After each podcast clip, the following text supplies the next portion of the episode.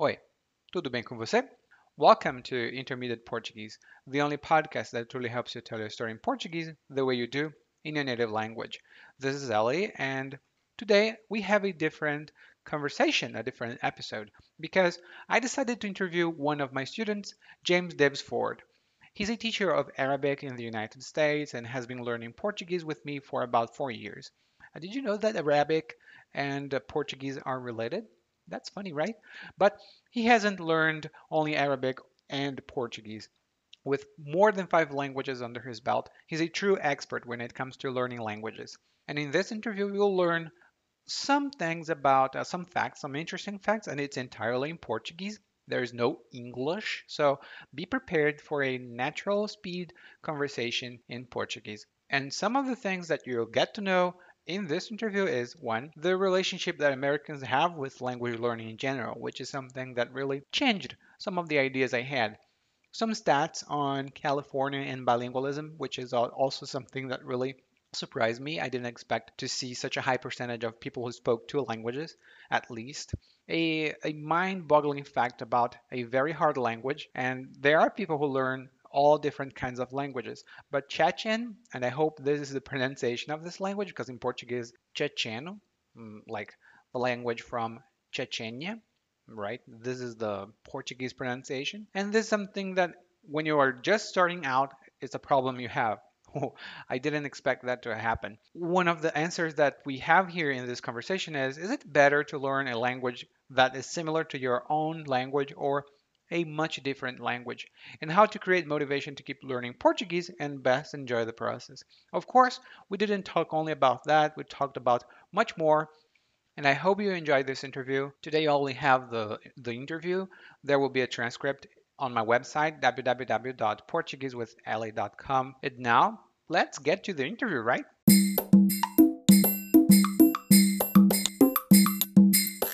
Vamos lá, porque agora, James, é, nós vamos começar agora a nossa pequena entrevista.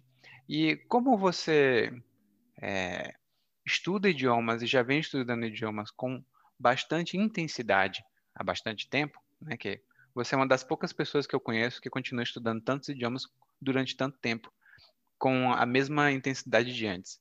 Aí eu resolvi fazer algumas perguntinhas para você sobre a sua paixão pelos idiomas, ou então o seu gosto pelos idiomas. Hum, Então, muito obrigado por aceitar essa entrevista. É, você tem alguma coisa a dizer? Ah, sim, obrigado pela convite. O meu interesse em idiomas é relativamente novo Ah, na minha vida.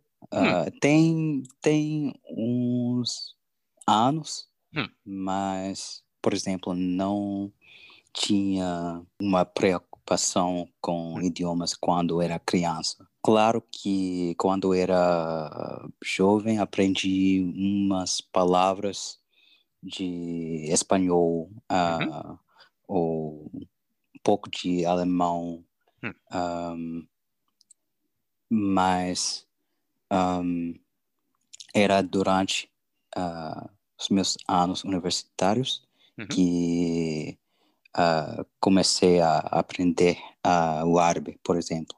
Uhum. Então, tipo, foi na universidade que você decidiu realmente aprender idiomas, que foi a sua decisão mesmo. Sim, exatamente. Hum. E aqui, por exemplo, no Brasil, é, inclusive saiu uma pesquisa recentemente dizendo que os jovens brasileiros que passaram pelo teste internacional, não me lembro exatamente o nome, mas é o PISA, PISA, que é P-I-S-A, PISA. E os brasileiros fizeram esse teste junto com jovens de outros países, e os brasileiros são os jovens que menos falam outros idiomas, menos se comunicam com estrangeiros e que menos sabem o que é que está acontecendo no resto do mundo. Inclusive, a reportagem não era muito simpática, não. Dizia assim: é, jovens brasileiros são monoglotas e alienados. Aí eu queria saber, não é muito simpático, não. hum, não. Aí eu queria saber primeiro, como é que são as pessoas lá da Flórida, que é de onde você vem? Como é que são elas com relação à aprendizagem de idiomas? Elas gostam? É uma coisa que faz parte do dia a dia? Ou elas são como os brasileiros, monoglotas e alienadas? Ah, acho que o estereótipo é que, em geral, pessoas que moram ah, nos Estados Unidos, todos nós ah, estamos ah, monoglotas. Ah, mas ahm, eu cresci na Flórida e agora moro na Califórnia. Na, na verdade, hum, na Califórnia, mais de 40% dos residentes ah, do estado falam um idioma em casa além do inglês. Hum. E lá na Flórida, Uhum, é hum, mais ou menos a 30%. uhum, sim. Então, ah, por um lado, tem vários idiomas ah, Uhum. que são realmente importantes aqui, mas eu ah, cresci sem aprender outro, outro idioma. Ha, Então, você fez parte Sim. daqueles, daqueles monoglotas. Sim, exatamente. Ahm, mas o que eu notei recentemente é que tem mais e mais tem progr- ah, programas de imersão Uhum, ah, em dois idiomas. Para alunos de ensino fundamental Hum. ahm, até ensino médio. Ahm, por exemplo, ah, moro numa cidade que tem ah, programas assim para espanhol, Uhum. cantonês, Uhum. mandarim, coreano e francês. Sim. Ah, isso não é muito comum ah, fora de cidades, acho, uhum, mas é, ah, tem ah, tem um pouco de acho que pessoas têm mais consciência sobre a necessidade de aprender idiomas Uhum. agora. Ah, então nesse caso, só duas coisas. Eu acho super interessante que você mencione que aí na Califórnia, cerca de 40% das pessoas falam outro idioma em casa além do inglês.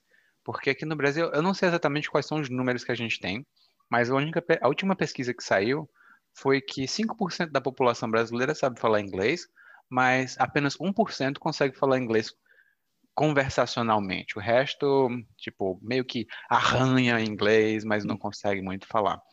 E o segundo, quando você falou de cantonês, eu sempre acho isso legal também, que tem esse programa bilíngue de cantonês, que aqui no Brasil, por exemplo, tem umas poucas escolas públicas, poucas, pouquíssimas, que são referência e tem algum outro idioma. Por exemplo, em São Paulo tem uma de mandarim, que é mandarim português, e eu não sei se é exatamente pública não, mas tem algumas escolas agora, do ano passado para cá, que abriram com o apoio do governo da China que são o que a gente chama aqui no Brasil de escola modelo.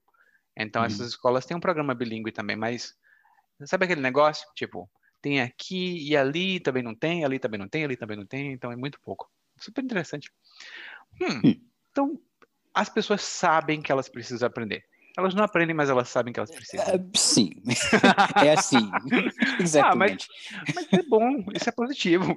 Porque imagine só, se elas não soubessem que precisavam aprender, elas também não iam querer. Então tem sempre aquela, aquele potencial. Hum, uma pergunta. Você decidiu, desculpa interromper, mas você decidiu aprender árabe na faculdade. Isso foi há quantos anos? Hum, ah, comecei a, a aprender o árabe tem, tem quase cinco anos Hum, hum, e não é coisa antiga não, é recente. sim, ah, comecei um pouco antes Ah. de ah, com o português, ahm, mas não não muito. Ah. Ahm, e ahm, no início tinha aulas em grupo, uhum, aulas particulares, Ah. Ah, falava ah, o árabe com, ah, com os meus amigos uhum. ah, e era um processo relativamente intensivo Uhum. na época. Então, é como a gente diz aqui no Brasil, você respirava árabe. E sim, sim, exatamente. Hum, Ah, e acho que isso lançou mais ou menos meu interesse, os meus interesses para aprender outros idiomas, Hum. inclusive o português. ahá. Eu acho isso interessante porque, assim, a gente já está estudando, já está trabalhando junto. Tem um tempo, né? Tem quatro anos aí já. Sim, sim, É um negócio, tempo longo. Aí, sim, pessoalmente, eu sempre admirei o, o fato de você aprender tantos idiomas, mas as pessoas que vão ouvir essa entrevista não conhecem você e não sabem quantos idiomas você já estudou. Não que você fala, mas que você já estudou. Então, você podia dizer para o pessoal aí, quantos idiomas você estudou nesse meio tempo? Hum. Hum, Nesse meio tempo, entre cinco, cinco anos Uhum, atrás e agora, Exato. Na não minha- tenho Ah. a menor ideia, na verdade.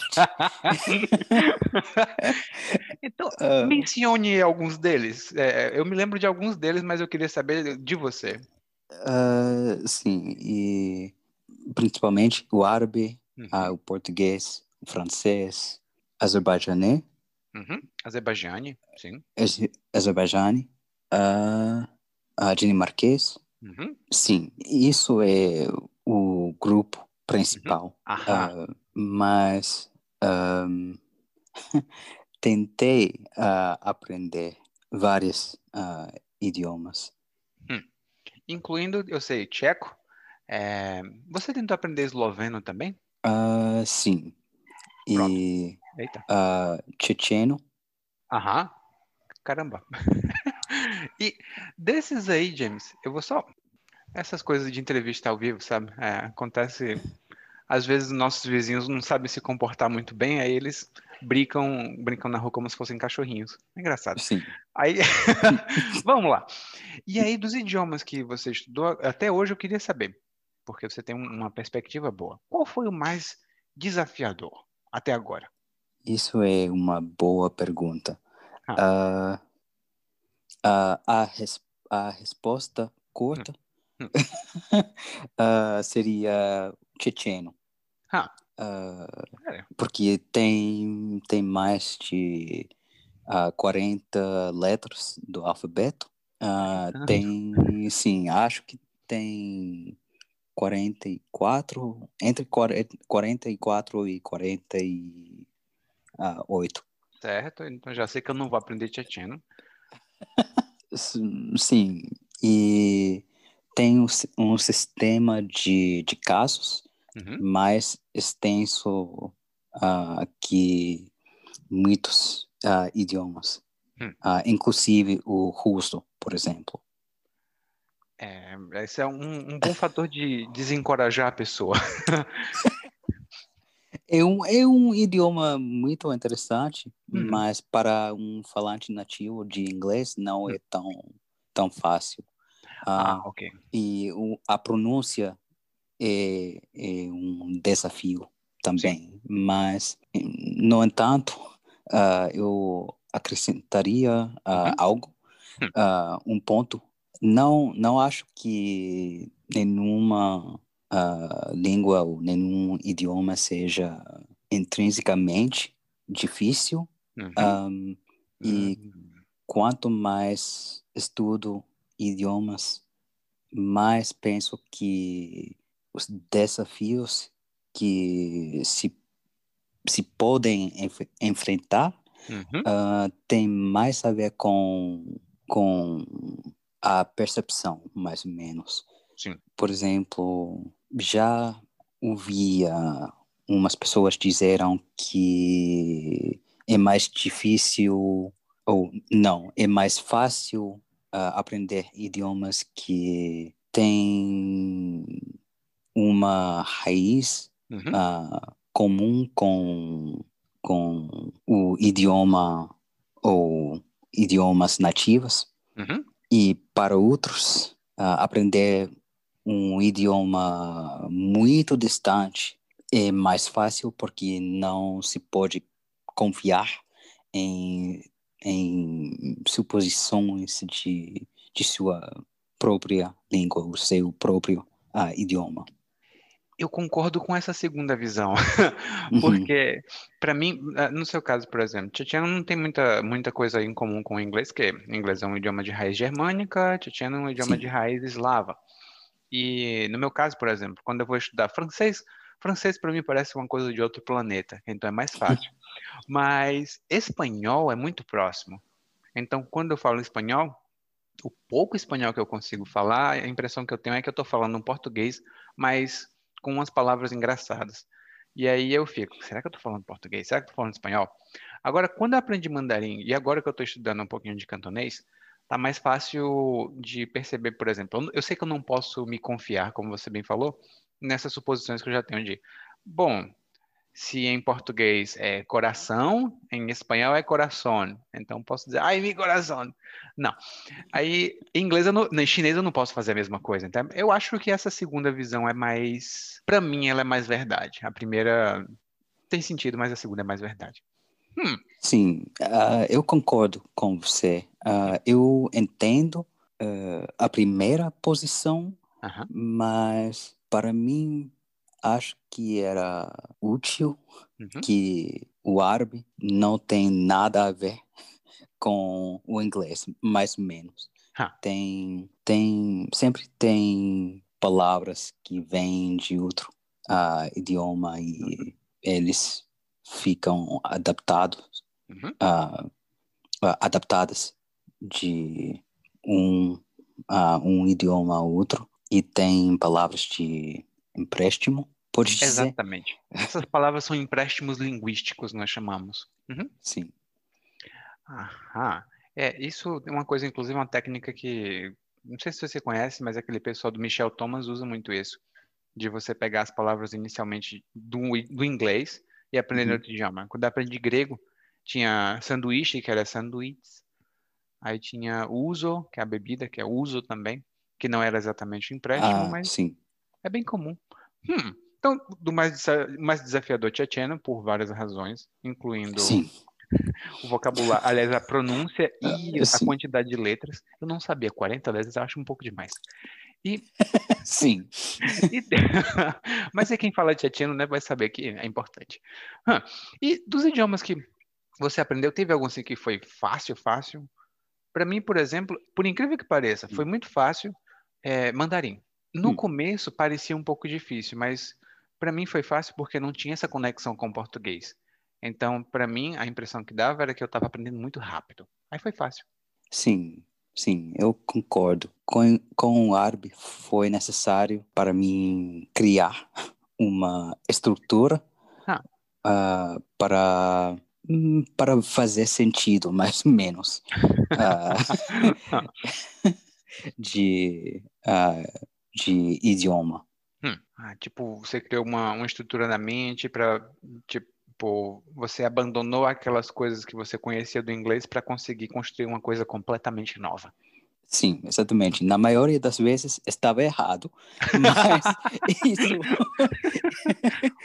ah, isso ah, fazia parte de processo de aprendizagem. Uhum. Oh, e em português a gente tem uma expressão muito boa para isso. Por exemplo, faz parte do aprendizado, né? Faz parte desse processo de aprendizagem do idioma. Então são ossos do ofício. Ossos como esses que a gente tem dentro Ah, do corpo. sim. E o ofício é a profissão. Então, tipo, são ossos que você tem que engolir Ah. se você quiser aprender. Vou até colocar aqui para você ossos do ofício. Obrigado. Aham. Mas ainda assim, árabe para você então foi mais ou menos fácil. É isso? Hum. Ou dinamarquês, talvez, que é Ah, germânico, né? dina- dinamarquês, dinamarquês, sim. Escolheria ah, dinamarquês porque a gramática não é tão difícil da perspectiva de inglês. Ah. E, por exemplo, ah, os verbos têm apenas uma forma Uhum. quando ah, quando se usa se usa um único tempo verbal Uhum. mas a pronúncia ah, foi desafiadora. Ah, isso é, é- Eu até tinha visto um vídeo sobre a pronúncia do dinamarquês E a pronúncia, é assim, quem fala dinamarquês, você e outras pessoas, por favor, não se ofenda. Mas parece o idioma que um, um extraterrestre falaria quando ele chegasse no planeta Terra, sabe? Aquele... E, assim, tem uma interação entre vogais Uhum. e consonantes que Ah, eu nunca encontrei em outro idioma. E Sim. por isso acho que tem uma quantidade mais alta de sons de vogais Uhum. ah, em dinamarquês do que o português tem. Ah, então, tipo, dependendo da consoante que está com a vogal, a vogal pode mudar o som. Sim, É, isso é um o, vogal pode mudar o som de ah, consonante. Consonante? Ou consoante. Consoante. Uhum. Desculpa. Ah, não, Sim. sem problema. Eu acho isso engraçado porque eu só encontrei isso em um idioma que, não em dois, na verdade, é em finlandês e húngaro. Hum. Eles têm um negócio, mas é harmonia dentro da própria palavra. Por exemplo, se a Ah. palavra tem ö, a posição da boca determina o som das outras vogais também. Uhum. Então, que se ne- aí por aí vai, mas eu não me lembro mais nada. Eu, eu aprendi por três meses e foram três meses que se apagaram da minha mente. Agora, E, assim, ah, os, os idiomas ah, turcos Uhum. têm harmonia de vogais também. hum, eu, eu ainda preciso entender um pouquinho mais, mas turco também tem isso, né? Sim, Caramba. Então, desses aí, você diria que dinamarquês foi aquele mais fácil ou acessível? sim, mais acessível ah, para principiantes. Uhum. Ah, ok, porque português é o demônio, né? Também, tipo, tem tem muita coisa. Ah, acho que a beleza de, ah, de português Ah. ah, supera Hum. ah, as dificuldades. Graças a Deus. É porque que idioma difícil. Eu sempre digo pro pessoal que se eu não fosse brasileiro, eu não aprendia português, porque é muito complicado. É, esse subjuntivo mesmo, eu tava, eu comprei dois livros recentes, ah, assim, recentemente publicados, né? E um deles é mais ou menos um tratado sobre o subjuntivo. São 368 páginas só sobre o subjuntivo. Uau! São- Só sobre o subjuntivo. Exatamente. Discussões, exemplos, exemplos históricos, como o subjuntivo se comporta em outros idiomas e como ele Hum. se comporta em português. É um negócio bem, bem maluco. Eu fiquei, rapaz, eu não estudava isso. É diferente. E tem uns Ah, idiomas. Diga, diga, diga. Ah, desculpa. Ah, por favor. Ah, Hum.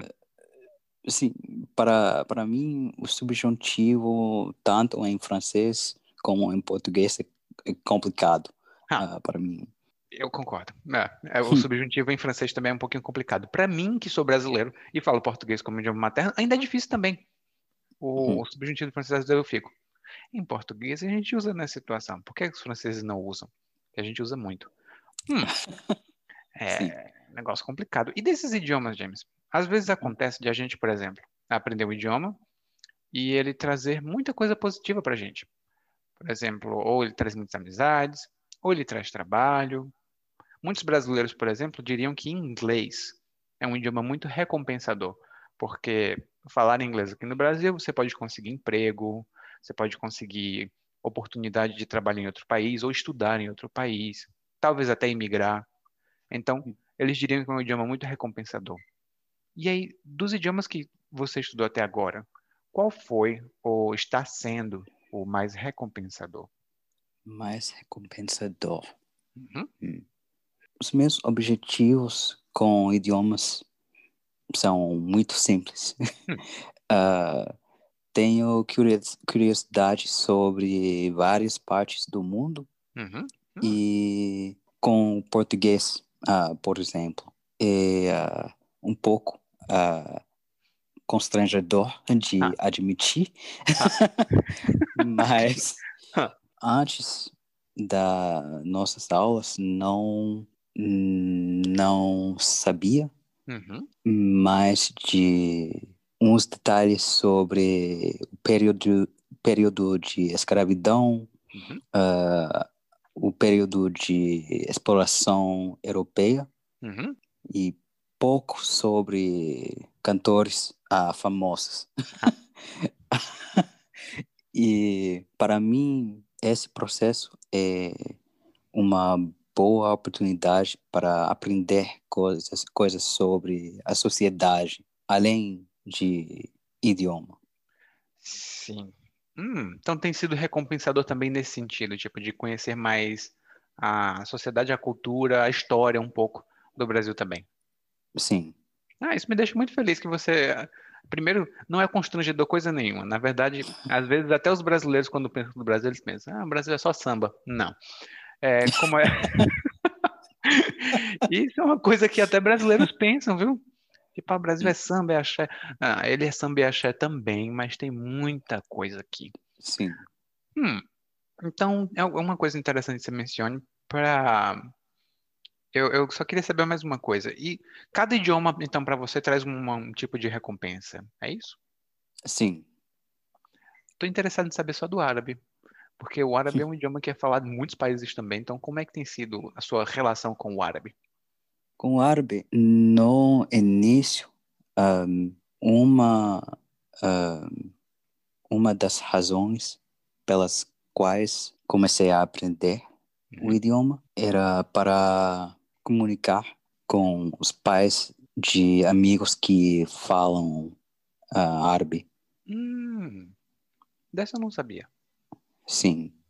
E os meus amigos que ah, que falam árabe falam ah, inglês também, Aham. mas tem outras pessoas na família que não têm muito hum, facilidade Hum. com o inglês e para mim ah, eu sempre eu sempre quis ser respeitoso Uhum. com eles e então quanto mais árabe eu aprendi Uhum. ah, mais fácil fica para aprender mais sobre a vida deles. A, a experiência deles como imigrantes e eles eles às vezes recontaram hum, ah, esqueci a palavra ah, que significa contos talvez Sim, eles contaram contaram contos, as contos histórias. contos contos de contos de fadas Ah, exato. Aham. Contos de fadas, Ah, tipo Branca de e Neve, esse- Cinderela. sim e histórias ah, folclóricas Aham. também. Ah. Ah, e isso era muito interessante para mim. Rapaz, então é, tem sido recompensador nessa, nesse sentido de você conseguir se comunicar e se conectar com a cultura, o passado, a história deles. Sim, Isso que eu acho interessante também. Quando. Mas uma pergunta. Uhum. Agora que você tem bastante experiência com árabe, que você já, já tem aí cinco anos aprendendo e tal, é, você se comunica com os pais, os, os familiares dos seus amigos, e também você fez amizades com o pessoal lá mesmo dos países que falam árabe? Se, tipo, Ah, você tem sim. alunos? sim. Ah, tenho alunos que moram ah, em vários ah, países que Uhum. onde pessoas ah, falam árabe. Ah, mas é bastante positivo. Ah, e só para fazer aqui um, um pequeno comercial, o James dá aula de árabe nos Estados Unidos. Então, quem estiver escutando, se você quiser falar árabe, eu vou deixar depois, se o James me permitir, eu vou colocar o contato dele, ou então vocês podem entrar em contato comigo, que aí eu passo o contato dele, que ele é um professor de árabe muito bom, ok? Ah, Obrigado. de nada, é um pequeno. Em português a gente chama isso de merchan, que é um, um comercialzinho dentro de um programa. Então vamos lá. Sim. E minha, minha pergunta final, em português a gente tem uma palavra poética muito bonita. Minha pergunta, vou até escrever aqui para você. Minha pergunta derradeira. E uma coisa derradeira é uma coisa que vem antes do grande fim. Por exemplo, a pessoa Ah. morre, ela diz as palavras derradeiras, ou coisa do tipo. Mas, querendo Deus, a gente não vai morrer agora, não. Então vamos lá. ainda bem, ainda bem. Sim. Ah, e aí, se você tivesse um amigo que fosse interessado o suficiente, como você é em aprender português, que dica, agora você com a experiência que você tem em português, que dica você daria para essa pessoa que estivesse aprendendo português agora? O que é que ela poderia prestar atenção primeiro ou que tipo de atitude ela tinha que ter para poder aprender português direitinho? Na minha opinião, o... tem duas coisas importantes. Uh, primeiramente, não tem uma única maneira correta de aprender um idioma. Português, hum. francês, não, não importa. Uh, então, o que é mais importante é que a pessoa aproveite uh, o processo. E como é que você daria, diria esse aproveite o processo? Porque assim, fica claro, qualquer pessoa que estude português ou que fale português, elas vão entender imediatamente. Mas que tipo de exemplo você pode dar para a gente de um, um, aproveitamento desse processo? Um, hum, por exemplo, um, eu gosto muito ler em qualquer idioma, uhum. mas quando era principiante, uhum. isso não era possível. Ah. Normalmente não, né? não, mas eu, uh, eu comecei, eu quero dizer que, que eu desenvolvi o hábito hum. de. Ah, esqueci a palavra, desculpa. Ah, um, talvez o hábito de leitura? Hum, não era uh, de leitura no início, ah. uh, mas eu eu uh, eu comecei a assistir, assistir uhum. vídeos no YouTube uhum. com histórias curtas uhum. e mesmo que mesmo que ou mesmo não cons conseguido conseguindo entender tudo. Ou a maior parte das histórias, um, continuava a assistir uh, ou vídeos ou uh, escutar, escutar. Uh, escutar, sim, uh, escutar histórias curtas, uhum. uh, porque os assuntos um, oh é, Interessante. Um, um, pequeno erro. Eu apertei um botão errado aqui sem querer. Ah, sim. problemas técnicos. sim. Um, porque os tópicos, os, os assuntos foram interessantes. Hum. E era uma, uma pequena coisa. Sim. Uh, não era uma grande parte dos, do uh, do processo de aprendizagem, uhum. uh, mas passo a passo fica mais, mais fácil uhum. um, e agora eu, eu posso ler uh, uh, em vez de escutar ah. histórias. Isso é bastante positivo, na verdade. E só para passar aqui para quem estiver ouvindo, porque essa é uma estratégia muito boa que sempre recomendo às pessoas. Mesmo que elas não entendam muita coisa, por exemplo. Tipo, elas estão lá assistindo um vídeo do Porta dos Fundos, né? Que é uma coisa que a gente assiste muito até. É, e, tipo, elas não consigam entender, eu sempre sugiro, continua, escuta, ouve. Tipo, mesmo que você não esteja entendendo muita coisa, você vai pegar o ritmo, o tom, uma palavra aqui, outra palavra ali, você vai continuar pegando essas coisas de pouquinho em pouquinho, de repente, pá, você começa a ler como você mesmo está fazendo isso, né? É uma estratégia Sim. muito boa. Pois, James, eu vou encerrar a nossa discussão agora, porque essa foi uma entrevista bem proveitosa. Eu fico muito feliz de ter podido entrevistar você, né? Que eu pensei assim, será que James vai aceitar? Então, você aceitou, agora estamos aqui. e eu queria saber, você tem alguma consideração final, alguma coisa que você gostaria de dizer antes que nós terminássemos essa pequena entrevista? Hum, não tenho nada específico.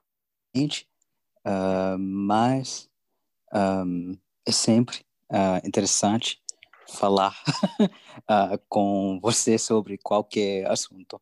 Então, Estamos aí. obrigado. Eu que agradeço. Pois, James, muito obrigado. Obrigado para quem também ouviu essa pequena entrevista. E agora a gente vai encerrar a nossa nosso podcast de hoje. Então, até a próxima. Tchau.